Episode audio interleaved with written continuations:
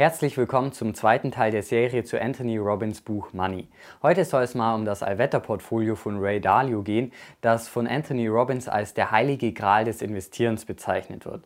Hi, mein Name ist David und bevor wir uns dieses Portfolio anschauen, erst einmal ein paar Worte zu Ray Dalio. Ray Dalio ist Gründer von Bridgewater, also einem der größten Hedgefonds der Welt, mit einem verwalteten Vermögen von über 160 Milliarden US-Dollar. Und falls ihr mehr zu Ray Dalio und seinem Führungsstil wissen wollt, dann findet ihr bereits eine Vorstellung zu seinem Buch Die Prinzipien des Erfolgs auf diesem Kanal.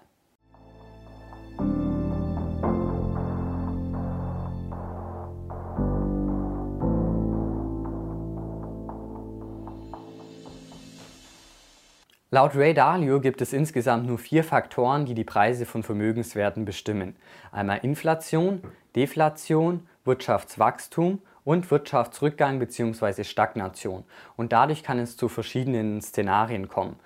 Also ist das Wirtschaftswachstum oder die Inflation höher als erwartet, dann kommt es zu einem Aufstieg. Und ist das Wirtschaftswachstum oder die Inflation geringer als erwartet, dann kommt es zu einem Abstieg. Und je nach Szenario sind verschiedene Assetklassen besonders interessant. Ist das Wirtschaftswachstum beispielsweise höher als erwartet, dann sind vor allem Aktien, Unternehmensanleihen und Rohstoffe und Gold besonders interessant. Ist das Wirtschaftswachstum dahingegen niedriger als erwartet, dann sollte man auf Schatzanleihen und inflationsgeschützte Anleihen setzen. Ist die Inflation höher als erwartet, dann sollte man auf Rohstoffe und Gold setzen und auch auf inflationsgeschützte Anleihen. Und ist die Inflation niedriger als erwartet, dann sind vor allem Schatzanleihen und Aktien besonders interessant. Da die Zukunft bereits in den Kursen eingepreist ist, sind es laut Ray Dalio Überraschungen, die bestimmen, ob sich eine Assetklasse letztendlich gut entwickelt oder nicht. Und weil das keiner genau vorherbestimmen kann, sollte man sein Risiko gleichmäßig auf diese vier Kategorien verteilen, also jeweils 25 Prozent. Und daraus leitet sich dann auch das Allwetterportfolio ab, das gegen diese vier Wetterlagen, also sprich gegen alle, die es gibt, gerüstet sein soll. Der erste Punkt sind 30 Prozent Aktien. Das mag jetzt im ersten Moment wenig erscheinen, Ray Dalio begründet das aber damit, dass Aktien dreimal so riskant seien als Anleihen. Hat man also beispielsweise ein Portfolio mit 50% Aktienanteil und 50% Anleihenanteil, dann liegt das Risiko nicht bei 50-50, sondern das Aktienrisiko liegt bei 95%. Durch den hohen Anleihenanteil, zu dem wir jetzt gleich dann noch kommen, kann man also die Volatilität von Aktien ausgleichen. Für die 30% Aktienanteil empfiehlt Ray Dalio übrigens folgende Aufteilung. 18% sollte man in Large Caps aus den USA investieren, 3% in Small Caps aus den USA, 4% in Europa, 2% in Asien und 3% in Schwellenländer, also sprich in Emerging Markets. 15% des Gesamtportfolios sollte man laut Ray Dalio in mittelfristige US-Staatsanleihen investieren, also sprich mit einer Laufzeit von 7 bis 10 Jahren. 40% kommen dann in langfristige US-Staatsanleihen, also die haben dann eine Laufzeit von mindestens 20 Jahren. 7,5% kommen in Gold und 7,5% kommen in Rohstoffe.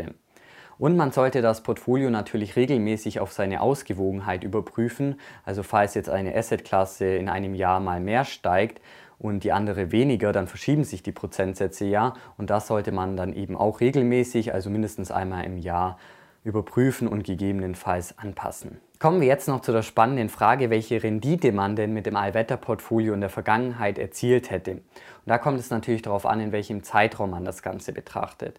Also Anthony Robbins und sein Analystenteam haben das Ganze mal nachgerechnet und sie kommen in den Zeitraum von 1984 bis 2013, also sprich 30 Jahre, auf eine Jahresrendite von 9,72 Prozent nach Gebühren und ihren Angaben zufolge hätte man in 86 Prozent der Zeit Gewinne erzielt. Es gab also nur vier Verlustjahre.